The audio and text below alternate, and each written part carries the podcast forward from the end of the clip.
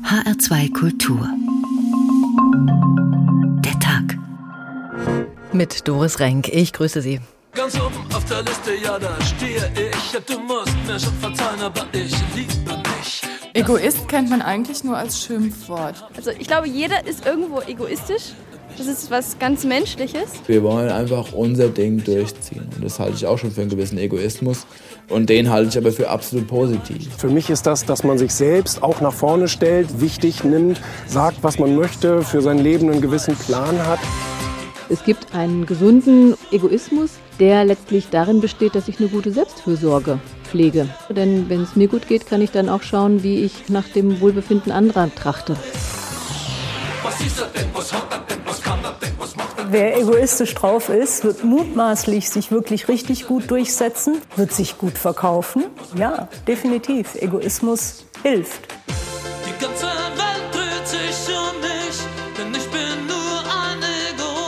Dennoch ist das Ausmaß von einzelnen Egoismen einzelner Teilnehmer absolut erschreckend. Wir haben eine Jahrhundertpandemie. Das ist eine Situation, in der Europa sich dadurch beweisen und bewähren muss, dass die Stärkeren den Schwächeren helfen. Alle denken nur an sich. Nur ich denke an mich.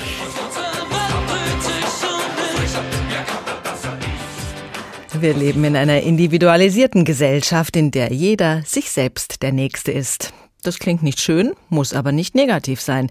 Denn nur wer mit sich selbst im Reinen ist, sich selbst mag, ist auch in der Lage, mit anderen in guten Kontakt zu treten, anderen zu helfen. Vom Ich zum Du zum Wir, so drücken es die Entwicklungspsychologen aus. Ist der Egoismus also eine wichtige Motivationsquelle für unser Handeln? Hat er zu Unrecht einen schlechten Ruf? Ist Egoismus vielleicht sogar gesund und lebenserhaltend? Und wann wird es zu viel? Was treibt uns an, uns für das Wohl von anderen Menschen einzusetzen, ohne eine Gegenleistung zu erwarten? Solche Fragen betreffen nicht nur Individuen, sondern auch Staaten. Offenbar sind gerade ganze Nationen auf dem Ego-Trip, horten Impfstoffe, suchen die wirtschaftliche Vormachtstellung. Der Weg vom Ich zum Wir scheint beschwerlich. Ich, ich und ich von der Kraft des Egoismus, so haben wir heute getitelt. Gerade im Zusammenhang mit den Corona-Schutzimpfungen fällt ja immer wieder das Wort Egoismus. Der Impfegoismus Europas etwa habe zu einer Impfstoffunterversorgung anderer Weltregionen geführt, wie Afrika zum Beispiel. Und das hätte der Omikron-Variante des Virus SARS-CoV-2 Tür und Tor geöffnet. In Europa wiederum erschwere der Egoismus der Impfgegner das endgültige Zurückdrängen des Virus und so weiter. Aber ganz so einfach ist es eben nicht. Wenn der Egoismus nicht auch seine guten Seiten hätte, dann hätte die Evolution dieses Verhalten schon längst aussortiert. Stefan Hübner mit einer biologischen Ehrenrettung eines in Verruf geratenen Begriffs. Gelobet seist du, Jesus Christ. Denn in Nachfolge Jesu Christi ist Egoismus unmöglich. Ein Ziel des Christentums ist die uneigennützige Liebe, so die Theologie. Halleluja, Schoki! Die Biologie freilich, die alte Spielverderberin, sieht die Angelegenheit mal wieder anders. Hä? Ja, die sagt nämlich, Egoismus gehört zum Leben, zum tierischen zumindest, wie der Ellenbogen an den Arm. Die Wurzeln der naturgegebenen Eigennützigkeit liegen dabei im Sozial, besonders im Konkurrenzverhalten und das bei Menschen, Fledermäusen, Seeelefanten, Hummeln. Und was bringt das nun? Die Antwort verblüfft und war doch irgendwie erwartbar. Egoismus hilft, die eigene biologische Fitness zu erhöhen. Heißt, er lässt einen Ressourcen besser ausnutzen, somit passt man sich besser an die Umwelt an und das verbessert am Ende die eigene Fortpflanzungsfähigkeit und optimiert die Weitergabe der Familiengene in die nächste Generation. Alles dreht sich also wieder mal um Sex. Das gibt's doch gar nicht. Oh doch. Und selbst wenn man es auf den ersten Blick mit Uneigennützigkeit zu tun hat, also mit Altruismus statt Egoismus, dient dieses helfende Verhalten am Ende auch dem eigenen Vorteil. Bei uneigennützigen Menschen etwa, da mehrt der Gemeinsinn auch das persönliche Ansehen, was zu der Formulierung führte, Altruismus ist Egoismus mit Wohlgefühl.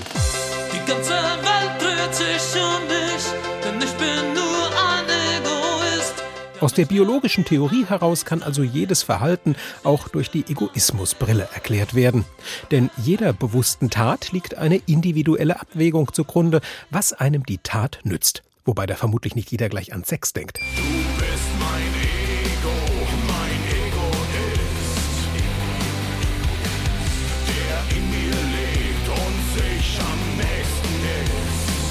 Das bisher Gesagte war natürlich eine biologisch sehr weit gefasste Definition. Im engeren Sinn gilt es als egoistisch, wenn man bewusst Nachteile für andere in Kauf nimmt und auf seinen Vorteil bedacht ist, obwohl es Alternativen gäbe. Kenn ich nicht. Kenn ich nicht. Kenn ich nicht. Das bezweifle ich, wie gesagt. Unterschieden wird übrigens auch noch zwischen positivem und negativem Egoismus. Ein Extrembeispiel für negativen Egoismus wäre das Töten von eigenen Artgenossen. Davon lebt jeder Krimi, aber selbst Löwen, Staren oder Hörnchen ist das nicht fremd. Ergo schadet negativer Egoismus anderen, positiver nicht, womit wir wieder beim Altruismus sind. Halleluja, Schoki! Gelobet seist du, Jesus Christ. Ah, um nochmal auf das Christentum zurückzukommen, an zumindest einer Stelle öffnet es sich dann doch der Biologie, wenn es heißt, liebe deinen Nächsten wie dich selbst. Ein wenig Egoismus gesteht es uns also doch zu, positiven natürlich, weil auch der Nächste was davon hat. Auf den Einfluss des Christentums auf den Egoismus werden wir auch noch schauen in dieser Sendung. H2 Kultur der Tag. Professor Dr. Ulrike Ackermann ist Soziologin und Direktorin des John Stuart Mill Instituts. Das Schweigen der Mitte, so heißt ihr jüngstes Buch, erschienen bei der Wissenschaftlichen Buchgesellschaft. Frau Professor Ackermann, wir haben es gerade gehört, der Egoismus ist quasi der Grundbaustein der Arterhaltung. Wie stark ist denn die kreative und die konstruktive Kraft des Egoismus? Naja, Egoismus verbinden wir erstmal eher mit äh, einer negativen Konnotation. Aber eigentlich ist Egoismus äh, auch Selbstliebe, Selbstsorge, aus der Selbstverantwortung erwächst. Und das ist überhaupt die Voraussetzung, um anderen gegenüber Verantwortung und Sorge zu entwickeln. Also letztendlich ist diese Form der Selbstsorge, der Selbstverantwortung, das Schauen darauf, dass es äh, einem selbst gut geht, äh, für das Gemeinwohl ganz relevant und ist überhaupt Voraussetzung, um äh, Empathie und Solidarität für andere zu entwickeln. Da kommen wir auf die Achtsamkeit. Das ist ja auch so ein Begriff, den man zurzeit häufig hört. Und es ist eigentlich auch Konsens, dass es allen gut täte, wenn jeder mehr auf sich selbst achten würde. Wenn sich alle zum Beispiel gesundheitsbewusster verhalten würden, dann wäre das eine große Entlastung für die gesamte Gesellschaft. Kann man also das Motto ausgeben, wenn jeder an sich selbst denkt, dann ist allen geholfen? Nicht automatisch. Also wir ähm, leben natürlich nicht als Einzelne im luftleeren Raum, aber es ist erstmal eine eine ähm, notwendige Voraussetzung. Also es gibt den schönen und interessanten Satz von John Stuart Mill, der Einzelne ist über seinen Körper und seinen Geist der Souverän.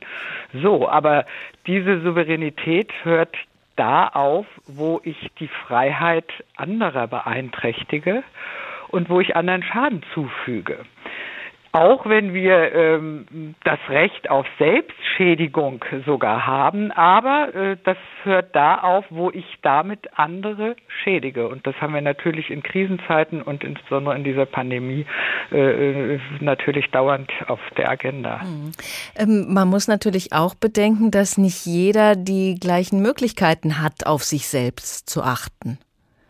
Richtig, umso wichtiger ist ja nun diese Selbstsorge und Selbstverantwortung äh, möglichst früh äh, zu lernen. Äh, das fängt im Kindergarten und in der Kita und in der Schule an und äh, endet äh, eigentlich ein Leben lang nicht. Also äh, diese Form ähm, äh, der Eigenständigkeit überhaupt zu entwickeln, zur Persönlichkeit zu werden und dann über sich selbst für sich selbst Verantwortung übernehmen zu können, ist, denke ich, eine Aufgabe, die nicht nur mit Achtsamkeitsübungen zu bewältigen ist, sondern viel tiefer liegender ist. Mhm. Der Egoismus steckt in uns drin als positive Kraft. Können wir überhaupt denken, ohne uns selbst mitzudenken? die Voraussetzung ist, ich meine, ich denke mit meinem Kopf, ich nehme die Welt wahr und die Basis ist mein Körper, mein Geist äh, und insofern kann ich nicht davon abstrahieren. Aber wichtig ist natürlich auch äh, sozusagen zurücktreten zu können und äh, trotz und mit der eigenen Perspektive auch zu lernen, die Perspektiven anderer einzunehmen. Äh, und das hat was mit einem gebündelten Maß von Selbstreflexion zu tun, was wir auch lernen müssen. Mhm. Wo stehen wir da in unserer individualisierten Gesellschaft? Wie weit weg sind wir davon, für den Erhalt der Gruppe zu denken? Naja, ich sehe im Moment äh, eher Tendenzen, dass die Gesellschaft in immer äh, kleinere Gruppen zersplittert, die jeweils nur ihre eigenen Gruppeninteressen verfolgen und damit natürlich Gemeinsinn und Gemeinwohl und das Allgemeine ähm, aus dem aus dem Blick gerät. Also umso wichtiger ist es äh, über diese äh, Gruppengrenzen und Kollektive hinaus äh, zu schauen, was ist jeweils für die einzelnen Bürger und einzelnen Individuen relevant. Ähm, beugt man sich Gruppeninteressen, die überhaupt nicht dem Gemeinwohl dienen und wie können wir zu einem Gemeinwohlverständnis kommen, das genau ähm, äh, genau tariert zwischen persönlichen Freiheiten, äh, gesellschaftlichen Freiheiten und äh, dem, was Gemeinwohl und Solidarität ausmacht. Hm, da kommen wir an den Punkt, dass nicht jede Gruppe, also wenn man jetzt im, in einer Gruppe denkt, äh, auch nicht unbedingt an das Gemeinwohl denkt. Richtig. Mhm. Also diese äh, Neigung, äh, in immer partikularere Einheiten zu verfallen und äh, das nicht nur in Debattenräumen, wie wir es durch die durch die ganze Internetblase immer wieder beobachten können, sondern auch in den gesellschaftlichen realen Gruppen, die noch analog sich begegnen, können wir das natürlich auch beobachten. Wir haben die Pandemie schon kurz erwähnt. Sich impfen zu lassen, das kann ja als ein rein egoistischer Akt betrachtet werden. Man tut es, um im Falle von Corona keinen schweren Krankheitsverlauf zu erleiden. Der Nebeneffekt, dass dadurch das Gesundheitssystem vor einer Überlastung bewahrt werden kann, wenn viele sich so verhalten und dass möglicherweise weniger Virusmutationen auftreten, das hat ja zunächst auf das Individuum kaum Auswirkungen. Naja, das ist erstmal kluge Selbstsorge. Mhm. Also indem ich äh, dafür sorge, dass ich mich impfen lasse, sorge ich für meine Gesundheit und sorge dafür, dass ich äh, andere, äh, indem ich Virusträgerin äh, bin, eben nicht äh, beeinträchtige und, und, und nicht schaden kann, soweit äh, die Impfung tatsächlich wirkt. Also darüber streiten wir ja im Moment auch oder gibt es immer wieder neue Erkenntnisse. Aber diese, diese, dieser eigene Schritt für sich selbst zu sorgen, das sieht man daran wieder deutlich, ist überhaupt die Voraussetzung.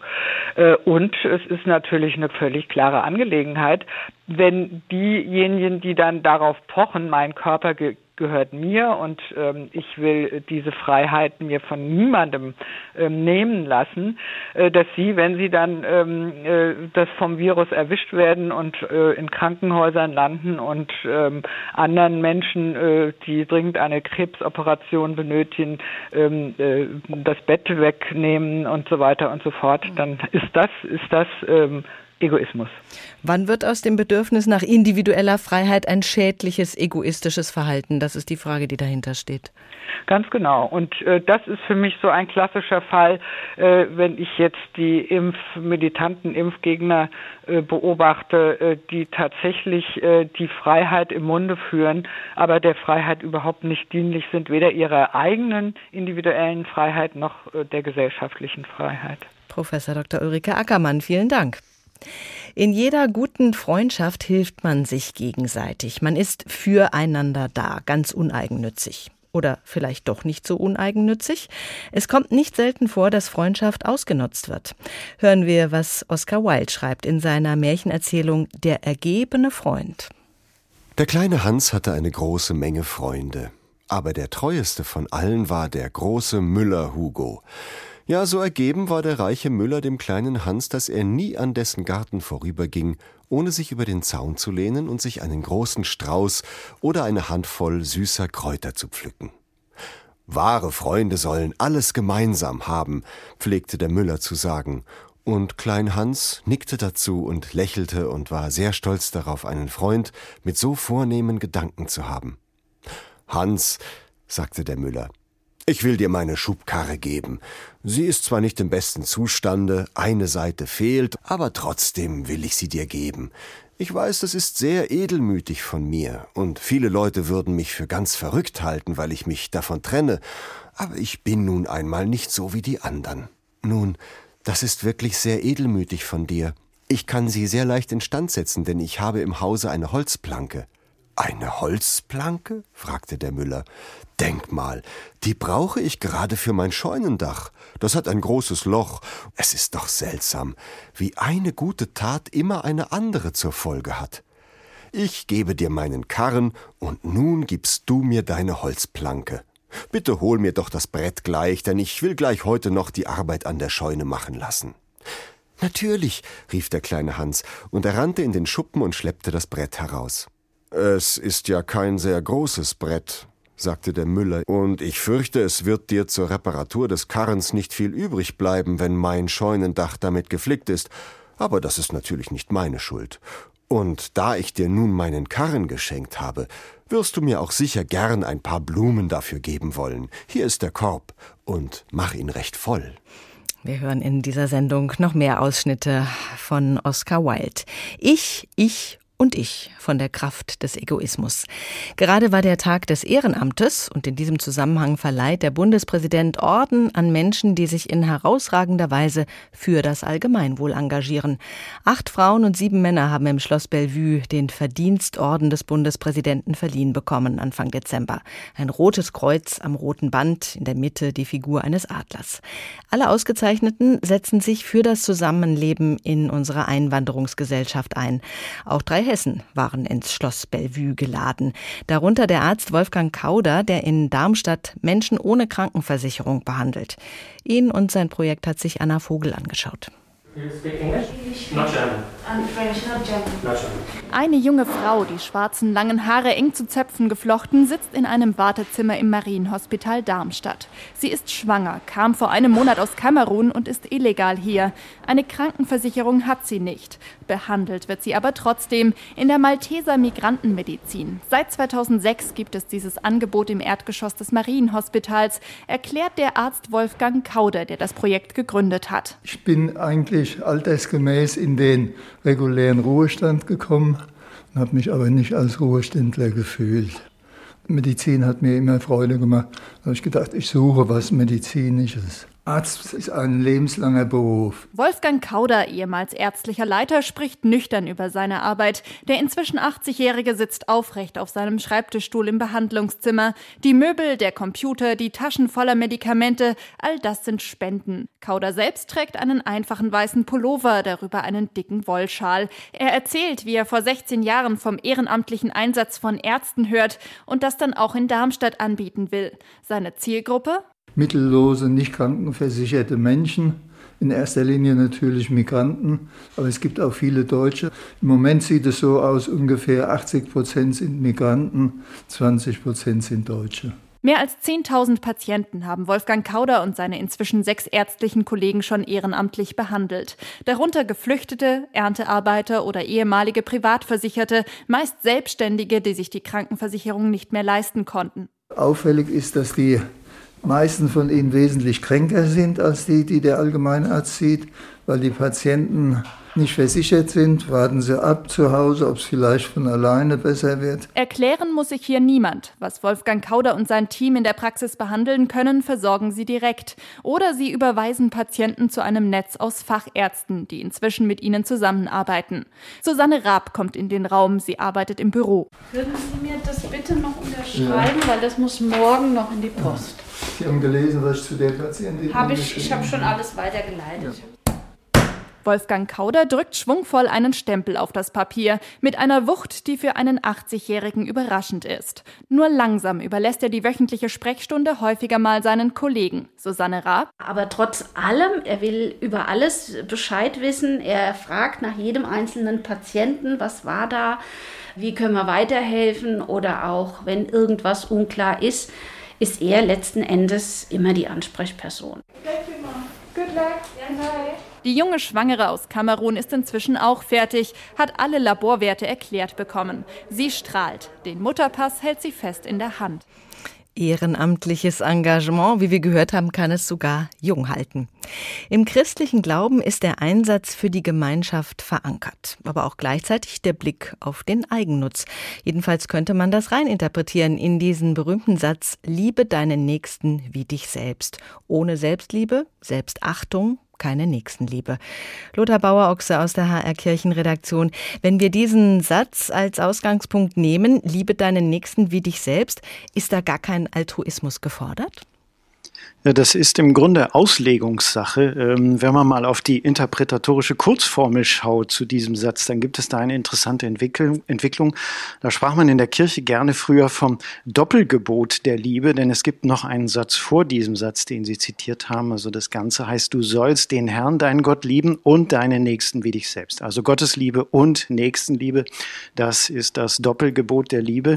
Im Übrigen kein christlicher Satz, muss man an dieser Stelle auch nochmal sagen. Beide Sätze, beide Beide Gebote stammen aus der hebräischen Bibel und gehören zum Kern des Judentums. Sie werden im Neuen Testament von Jesus, der selbst ja im Judentum wurzelt, nur bestätigt, dass sie zum Kern des Glaubens dazugehören. Den einzigen Akzent, den er setzt, ist, dass eben beide Gebote gleich wichtig sind. Und eigentlich kann man sagen, erst in jüngerer Zeit und sicher auch unter dem Eindruck der Psychologie ist dieses wie dich selbst da am Schluss wiederentdeckt oder überhaupt neu entdeckt worden. Denn früher war die Selbstliebe im Christentum durchaus nicht hoch angesehen. Da stand der Altruismus ganz hoch im Kurs als christliche Tugend. Der wahre Glaube zeigte sich im aufopferungsvollen Dienst für den anderen. Selbstverleugnung war hoch im Kurs. Die christlichen Märtyrer in alten und in modernen Zeiten sind eigentlich da Vorbild für diese Selbstlosigkeit. Und es ist durchaus erst eine neuere Einsicht, dass man eigentlich von einem Dreifachgebot der Liebe sprechen sollte, also Gottesliebe, Nächstenliebe und Selbstliebe, wie in einem Dreieck gehören die zusammen, dass die Selbstliebe etwas zu tun hat mit der Gottesliebe und dem Vertrauen darauf, dass Gott wiederum mich geliebt hat und dass Nächstenliebe ohne Selbstliebe dann auch gelegentlich mal zum Burnout führen kann. Und für die Gottesliebe lockt ja durchaus eine Belohnung. Da wartet ein ganzes Himmelreich auf den guten Menschen. Na, ich denke nicht, dass das im Sinne einer Belohnung zu verstehen ist. Der Kontext im Neuen Testament, da wird ja Jesus von einem jüdischen Theologen gefragt, was ist eigentlich das höchste Gebot? Und dann nennt er eben diese beiden, oder wir sollten vielleicht sagen, diese drei. Mhm. Und der eigentliche Gedanke ist also, worum geht es eigentlich beim Glauben? Was ist wichtig im Leben? Und die Antwort, es ist vor allem wichtig zu lieben. Also da ist nicht von Leistung die Rede, nicht von Taten, ist auch nicht davon die Rede, irgendwelche religiösen Vorschriften einzuhalten, sondern lieben. Gott lieben, den Nächsten lieben, dich selbst lieben nur im Markus-Evangelium, da wird berichtet, dass der Fragesteller im Grunde mit Jesus übereinkommt und dann sagt Jesus, ja, du bist nicht weit vom Reich Gottes.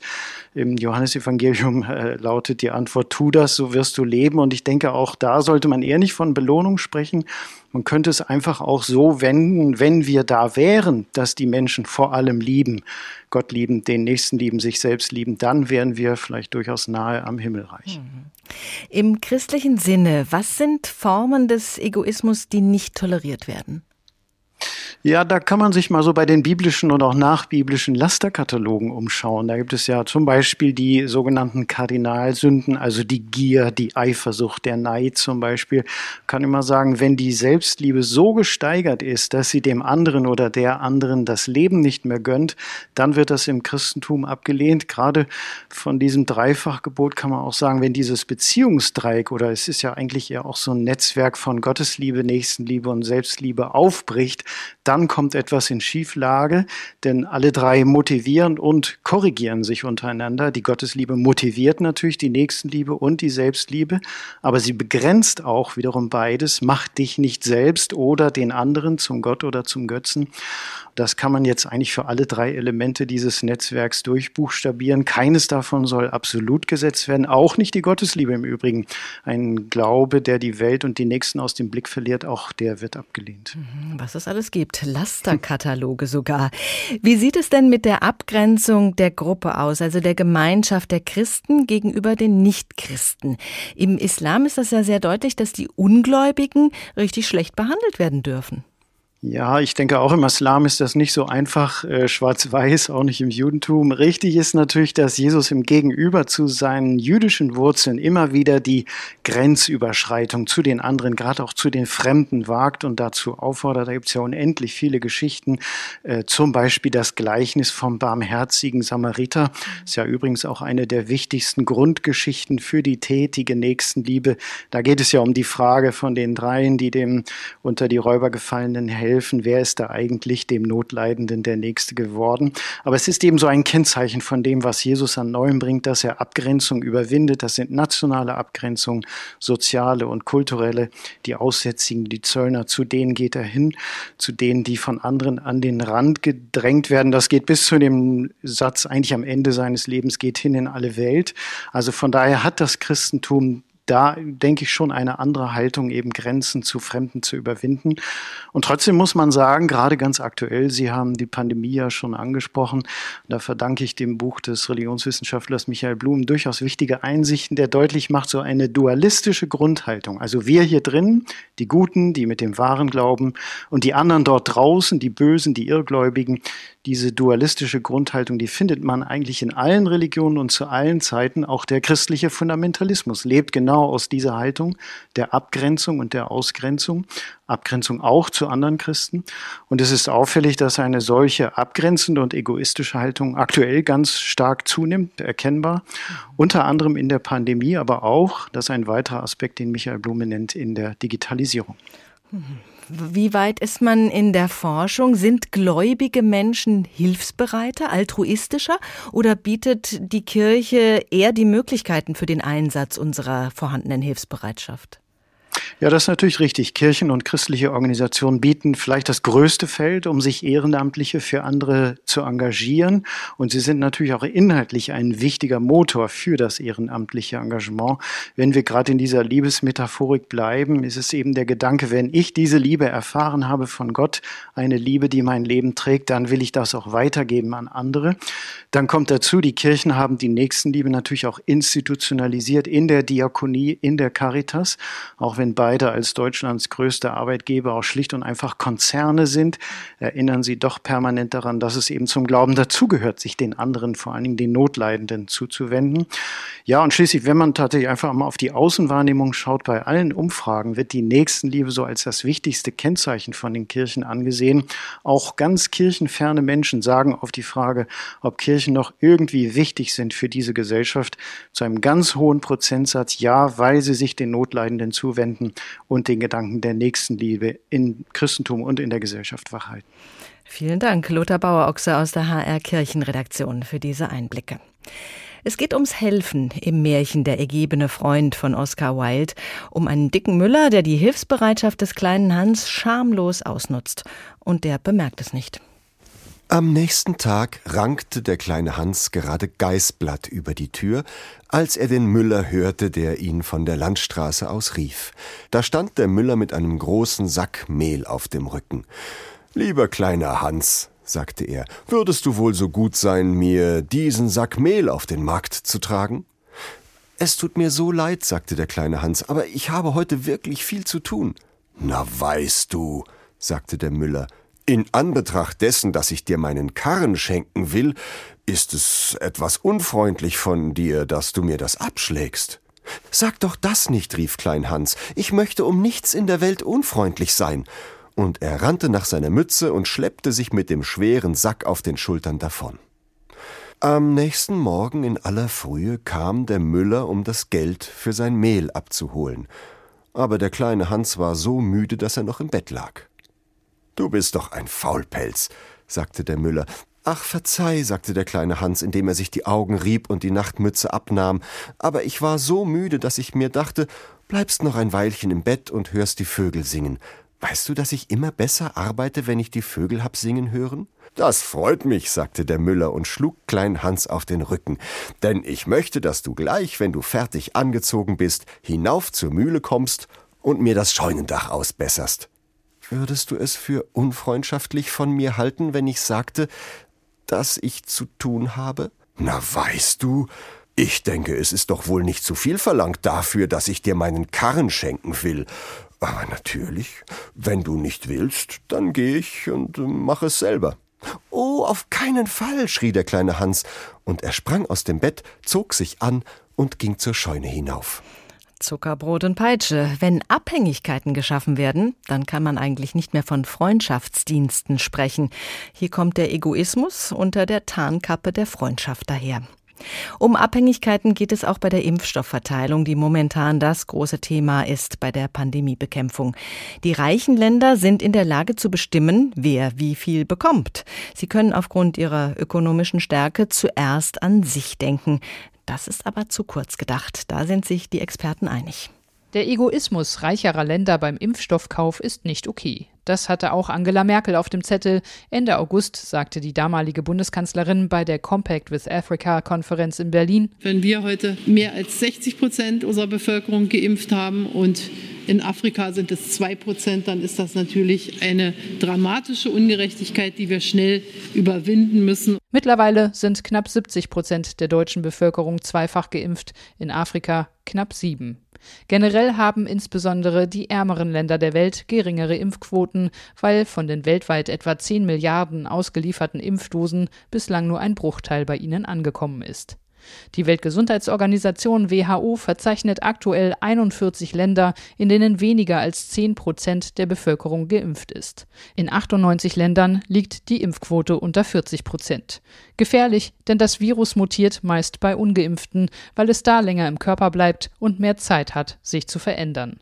So entstanden wohl auch Omikron, die Virusvariante, die der WHO gerade große Sorgen bereitet. Daher mahnte WHO-Chef Tedros Ghebreyesus diese Woche auch mal wieder: The priority in every country and globally die Priorität muss in jedem Land und weltweit darin bestehen, die am wenigsten Geschützten zu schützen, nicht die am meisten Geschützten. Wenn wir die Ungleichheit beenden, beenden wir die Pandemie. Wenn wir zulassen, dass die Ungleichheit andauert, lassen wir die Pandemie weitergehen we allow the pandemic to continue. Den Impfstoff weltweit fair zu verteilen, ist das Ziel der internationalen Initiative COVAX, schon zu Beginn der Pandemie von der WHO zusammen mit Partnerorganisationen gegründet.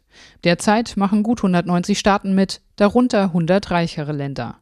Alle können über COVAX Impfdosen anfordern, wohlhabende Staaten zahlen den vollen Preis, ärmere weniger oder gar nichts. Früh in der Pandemie standen reiche Länder in der Kritik, weil sie mit den Impfstoffherstellern Verträge über den Kauf von Millionen Impfdosen schlossen. Besonders die USA und Kanada sicherten sich die potenziellen Impfstoffe. Auch Deutschland hatte zunächst weit mehr Impfdosen eingekauft als benötigt, begann dann aber, wie auch die USA und Kanada, ab Mitte des Jahres mit Spendenzusagen, wie hier durch Merkel im August. COVAX wird verstärkt jetzt auch liefern. Deutschland wird nicht nur 30 Millionen Dosen in diesem Jahr geben können, sondern wir werden 70 Millionen geben können. Wir haben unseren finanziellen Beitrag für COVAX geleistet. Aktuell hat Deutschland verbindlich 103 Millionen Impfdosen zugesagt. Davon bereits ausgeliefert sind laut Bundesgesundheitsministerium gut 20 Millionen. Bis Herbst nächsten Jahres sollen insgesamt 175 Millionen Impfdosen an COVAX gehen. Zugleich zählt Deutschland zu den größten finanziellen Unterstützern der Initiative mit insgesamt 2,2 Milliarden Euro. Lob dafür gab es von Seth Berkeley, Chef der Impfstoffallianz Gavi, einer der Partnerorganisationen von COVAX. Zitat Deutschland ist ein wichtiger Unterstützer von COVAX und ein wahrer Vorreiter im Bereich der globalen Gesundheit, da es sowohl erhebliche finanzielle Mittel als auch Impfstoffdosen zugesagt hat. Die rasante Verbreitung der Virusvariante Omikron allerdings scheint einiges zu ändern. Diese Woche rügte Berkeley in einem Interview die reicheren Länder für ihre Boosterimpfungen. Er sehe erste Anzeichen dafür, dass reiche Länder ihre Impfstoffspenden zurückhielten. Auch WHO-Chef Gebrazes sieht die Gefahr, dass die reichen Länder den Impfstoff wieder horten und sich die ungleiche Verteilung verschärft. WHO is concerned that such programs will repeat the vaccine hoarding we saw this year and exacerbate inequity. Dabei hatte die Verteilungskampagne von COVAX gerade erst an Fahrt aufgenommen. In den vergangenen zweieinhalb Monaten hatte COVAX mehr Impfdosen verteilt als in den neun Monaten davor zusammen. Julia Hummelsieb über den egoistischen Umgang mit Impfstoff. Gisela Schneider ist Tropenärztin und Direktorin des DIFEM, des Deutschen Instituts für ärztliche Mission in Tübingen. Schönen guten Abend. Guten Abend, Frau Renk. Gerade in der Pandemie wird deutlich, welche Herausforderung es bedeutet, global zu denken, denn es ist ja nicht genügend Impfstoff für alle da oder es fehlt zumindest an der nötigen Infrastruktur. Frau Dr. Schneider, die Initiative COVAX, wir haben es gerade gehört, die sollte dafür sorgen, dass die Impfstoffe gerecht oder sagen wir lieber sinnvoll verteilt werden. Warum funktioniert das nicht?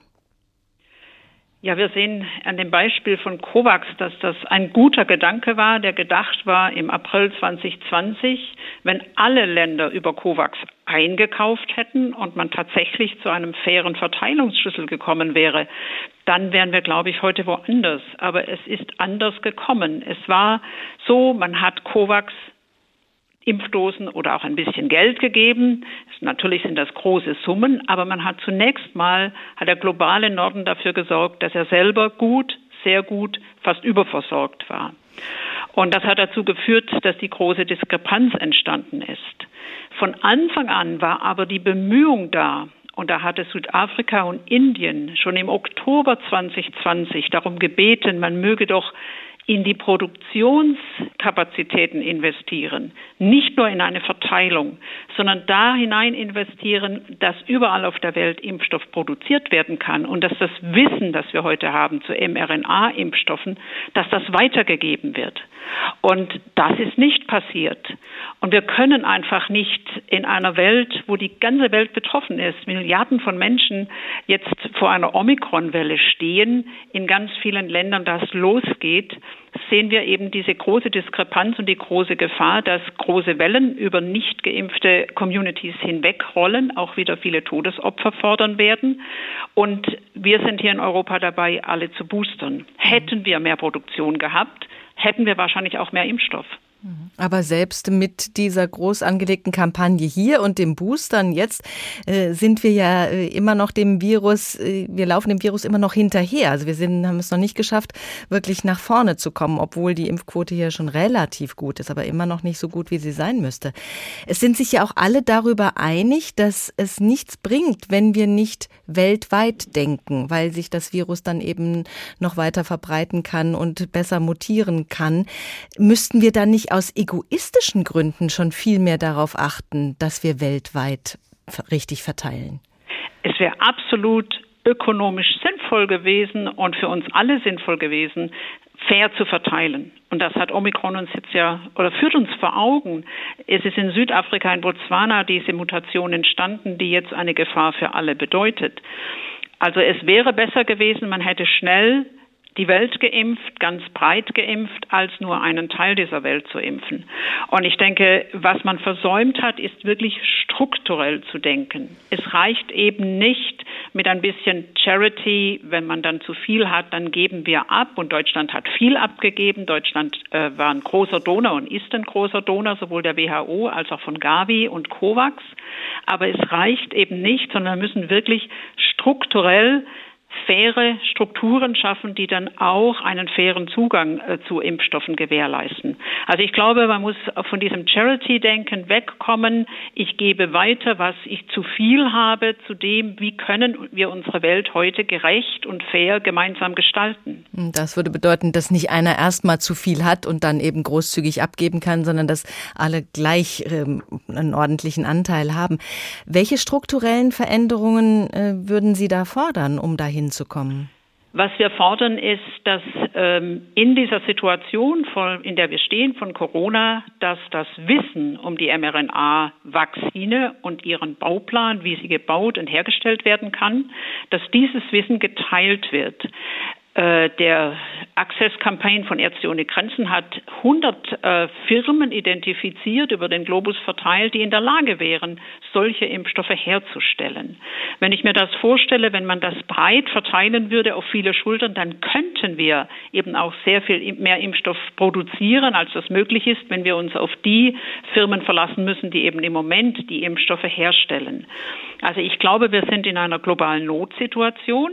Und wir haben das schon einmal erlebt. Vor 20 Jahren war es bei HIV und AIDS so. Da gab es im Norden Medikamente, im Süden gab es sie nicht. Und erst die Freigabe der Produktion über den generischen Markt hat Millionen Menschen Zugang geschaffen zu Medikamenten äh, gegen das HIV-Virus. Und genau in der gleichen Situation sind wir jetzt. Jetzt müssen wir nur viel schneller agieren, weil wir ein Virus haben, das sich erogen überträgt und ganz schnell in Wellen über die Welt hinwegfegt. Und ich glaube, wir müssen zurück zu diesem, zu dieser Möglichkeit, diese ich möchte nicht sagen, die Patente vollständig abzuschaffen, aber jetzt eine Freigabe zu machen, denn äh, die Technologie zu übertragen auf andere Firmen, um weltweit die Produktion hervorzu äh, hochzufahren, um einer weltgerechten Impfstoff Zugang zu diesem Impfstoff zu ermöglichen. Ich glaube, wir könnten noch viel mehr tun. Hm, und da könnten wir uns eben auch daran orientieren, was bei der AIDS-Bekämpfung schon gut funktioniert hat. Die Generika haben Sie gerade erwähnt.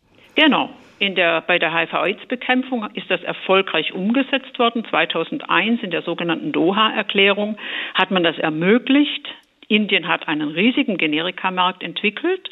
Man hat im globalen Norden weiterhin die Patente geschützt. Das ist ja auch in Ordnung. Wir können das auch bezahlen. Und man hat für den globalen Süden generisch produziert.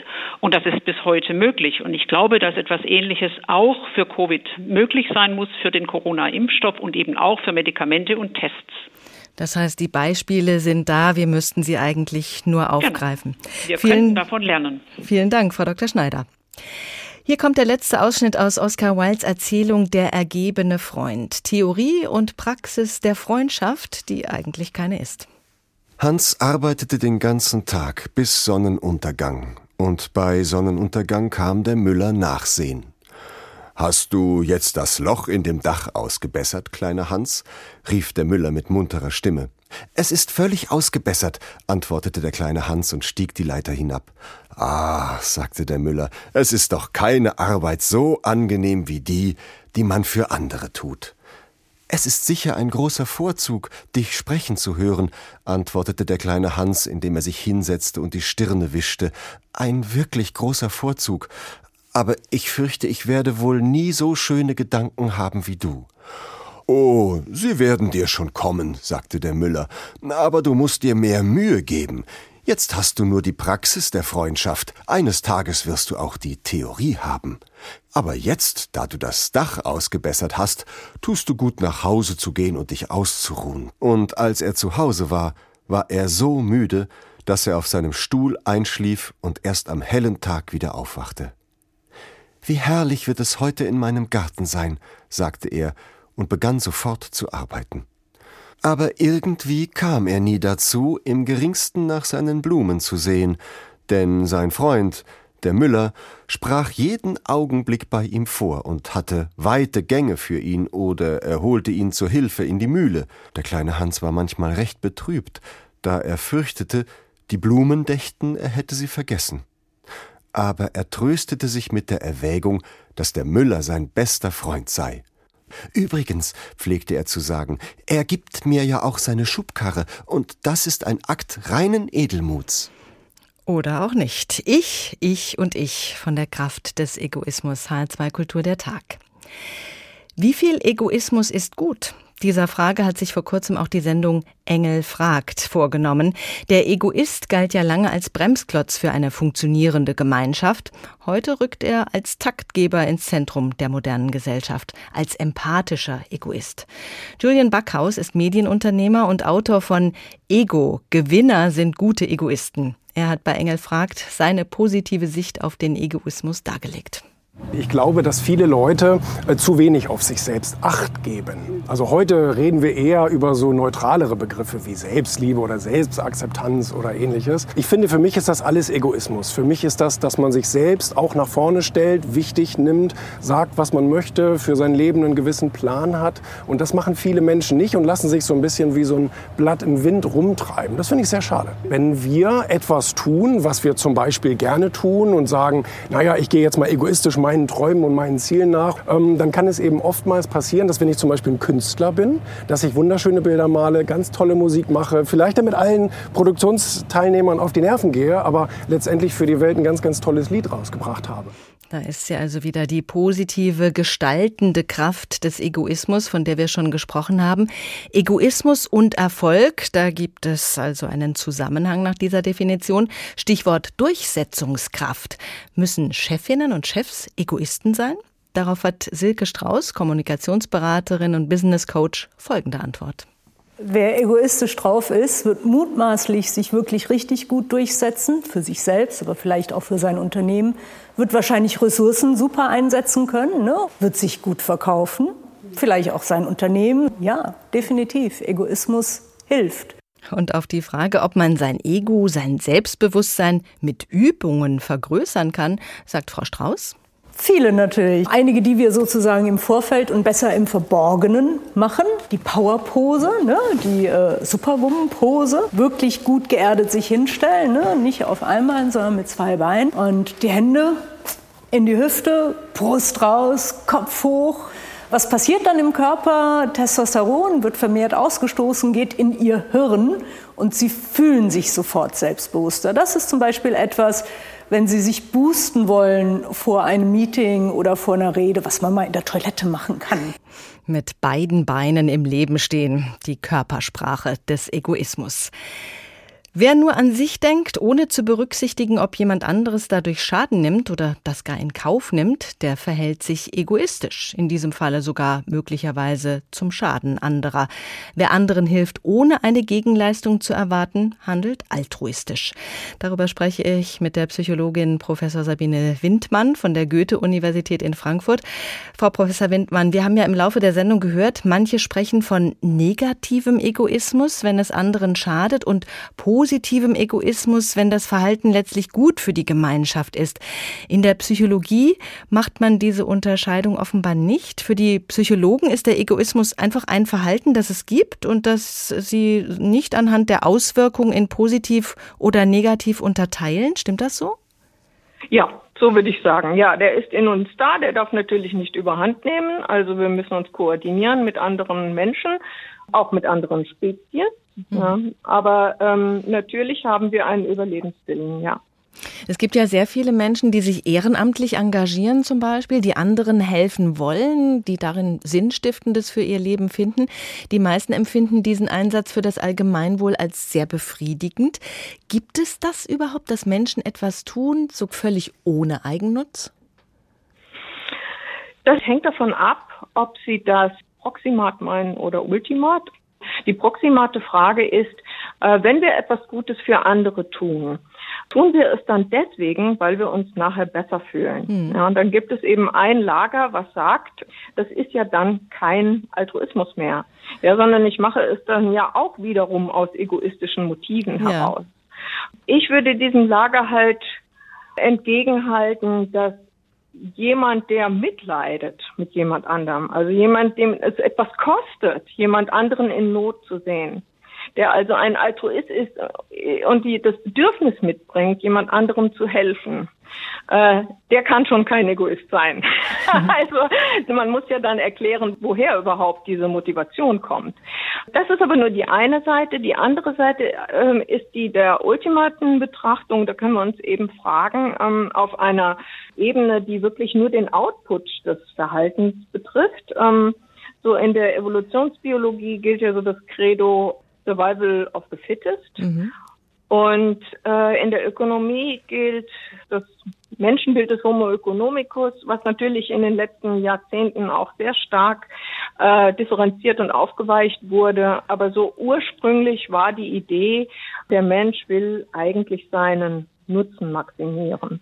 Und dann kann man sich halt aus der Sicht fragen, also wenn das Überleben des Menschen davon abhängt und auch seine gesamte Entscheidungsfindung danach trachtet, die eigenen Nutzen zu maximieren, wieso käme dann jemand auf die Idee, jemand anderem etwas abzugeben? Und äh, die Biologie hat eine ganze Menge von Erklärungen dafür bereit, die aber alle einen indirekten Nutzen dann bereitstellen. Also beispielsweise man hilft Verwandten, ja, weil man mit denen die Gene teilt eigentlich geht es nicht um das Überleben des Individuums in der Evolution, sondern im, um das Überleben des Genpools. Und sobald die Gene sich weiter verbreiten, ist sozusagen dem Egoismus Genüge getan. Das ist so ein Grund. Ein anderer Grund ist der, ja, wenn ich anderen helfe, dann helfen die mir auch irgendwann. Ja. Und das haben sich, das hat sich eben in Gemeinschaften etabliert. Oder es gibt einfach so die Norm, einander zu helfen. Auch wenn ich jetzt nicht direkt erwarte oder erwarten kann, dass man mir auch hilft, ähm, so will ich doch in einer Gesellschaft leben, in der das so passiert. Man nennt das Upstream Reciprocity. Man beobachtet einfach, wie sich andere verhalten und macht das genauso dann. Und Gesellschaften, die das so machen, die funktionieren besser als Gesellschaften, die das nicht machen. Und vielleicht der, der wichtigste Faktor ist der der Gruppenselektion. Den finde ich eigentlich am überzeugendsten, dass nämlich Altruisten, die einander helfen, eine starke Gruppe sind und sich in einer Between-Group-Situation, also im, im, in der Zwischengruppen Competition-Wettbewerb, mhm. ähm, stärker durchsetzen als gemischte Gruppen oder solche, die halt sehr egoistisch, also wo Individuen egoistisch sind. Also innerhalb einer Gruppe hat der Altruist schon Kosten, aber wenn es um den Wettbewerb zwischen Gruppen geht, dann ist eine Gruppe von altruistischen Individuen besser gestellt als eine Gruppe, in der die Leute auf sich als Einzelne achten mhm. und nicht auf die Gruppe. Also da also ist dann doch ein Vorteil wieder da. Mhm. Dann ist wieder ein Vorteil da. Und das, das sind halt diese, die Erklärungen, von denen, mh, mm, wo man sagen kann, also da gibt es ultimat gesehen ein Vorteil von Altruismus, der muss sich aber individuell überhaupt nicht repräsentieren. Also man kann Teil einer altruistischen Gruppe sein und sich auch als altruistisch erleben, aber gleichzeitig ist man halt in Competition mit einer anderen Gruppe, ohne dass man das bewusst irgendwie erlebt. Also diese Mechanismen werden nicht bewusst erlebt. Sie können also letztlich das Überleben sichern, obwohl sie sich subjektiv total altruistisch anfühlen. Wenn wir auf die Individuen gucken, wie sieht es denn da aus bei der Verteilung? Sind Frauen altruistischer als Männer? Also das finde ich ganz interessant, diese Frage, weil ich denke, dass wir hier differenzieren müssen zwischen unterschiedlichen Formen von Altruismus. Und es gibt so einige Studien, die darauf hindeuten, dass die Frauen so beim altruistischen Helfen oder beim Teilen altruistischer sind. Es ist nicht, nicht ganz einfach. Das hängt ein bisschen davon ab, wer der Rezipient ist und in welcher Situation das ist und ob sie im Stress sind und so weiter. Also gibt es eine Reihe von Untersuchungen, die so ein bisschen Kontextfaktoren beleuchten. Aber unterm Strich, beim Helfen und Geben sind die Frauen oft vorne dran. Aber wenn es um so antagonistische Verhaltensweisen geht, wie beispielsweise Leute bestrafen, die sich unfair verhalten haben oder ich sag mal, äh, Kämpfe, Konfrontationen, sich anlegen mit mächtigen anderen beispielsweise, äh, moralische Werte zu verteidigen und durchzusetzen. Also alles das, was so ein bisschen ja antagonistisch oder konfrontativ ist.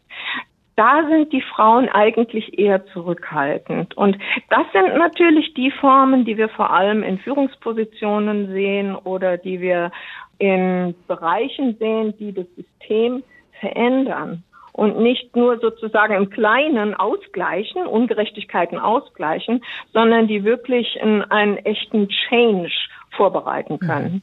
Bei der Bewertung von egoistischem Verhalten, da schwingt immer so ein bisschen mit, dass es nur dann gut, wenn es selbstlos geschieht, wenn es eben altruistisch ist. Woher kommt denn dieses doch leicht moralinsaure da im Verständnis? Ja, ich denke mal, es ist wahrscheinlich so in der Alltag Kommunikation, dann hat das vielleicht was mit den christlichen Werten zu tun, ähm, dass man gut sein soll, dass man den Nächsten lieben soll und so weiter. Ähm, ich vermute, dass es mit unserem Wertesystem zu tun hat, aber als Wissenschaftler versuchen wir natürlich, diese Eigenschaften oder Motive wertneutral zu untersuchen. Viele Facetten hat der Altruismus. Vielen Dank, Professor Sabine Windmann.